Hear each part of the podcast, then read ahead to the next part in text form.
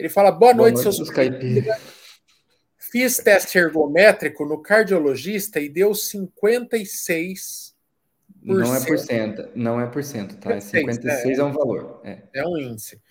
Deu 56 no VO2 máximo. É muita diferença do teste que é realizado aí na MUVE. A MUVE é por gases, né? Pinoi, Pinoi é o equipamento, né? Pinoi. Pinoi. Pinoi. É uma unidade metabólica que analisa gás carbônico e oxigênio. E o do, e o do cardiologista, ele vai se basear é, também no, nos gases, mestre Lô? Não, o cardiologista, ele provavelmente está fazendo por estimativa, né? Então, é, pode dar próximo, pode dar no ponto, pode dar muito fora do ponto. Então, é difícil dizer. Só, sabe, só fazendo o teste, viu, Evandro? E este mês, Evandro, temos 20% de desconto. Ou você paga o valor cheio e no próximo teste você tem 40% de desconto. Ô, mestre Lu, mas esse negócio é aquilo, né? Às vezes, de um equipamento para outro varia e tal, e do, do sistema de medição. O mesmo acontece quando você vai, por exemplo, num medir o índice de gordura no corpo, né? Então você vai pegar por dobras, dá um número, você vai pegar por ultrassom, dá outro né? O, o, o, Nutri lá, o Rodrigo Amaral que eu vou, ele, ele tem um equipamento de ultrassom lá. Então, a grande questão é a seguinte: é você medir o antes e o depois no mesmo equipamento. Aí você consegue ver a evolução.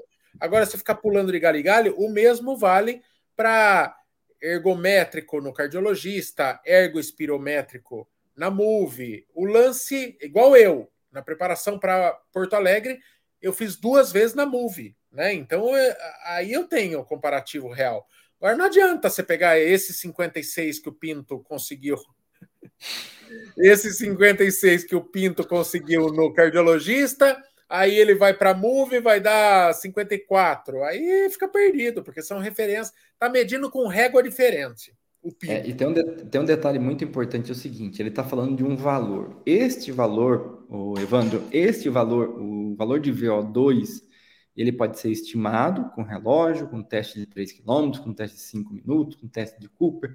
No cardiologista, ele pode ser estimado. Aqui a gente vai encontrar o seu valor real né, neste momento, mas ele por si só não adianta absolutamente nada. Por quê? A gente precisa de um teste progressivo, que a gente faz aqui, que é esportivo, vai ser adequado ao seu perfil, e com esse teste esportivo a gente vai obter o VO2 máximo? Vai.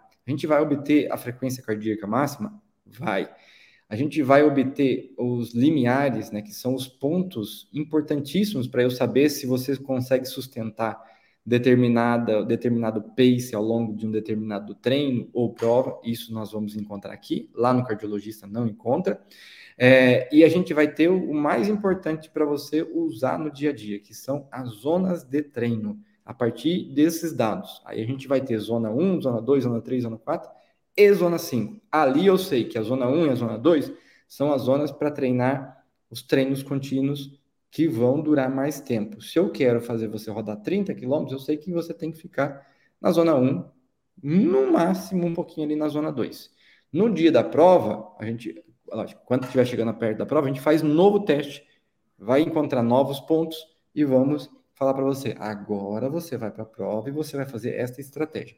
Somente assim a gente pode ser mais assertivo.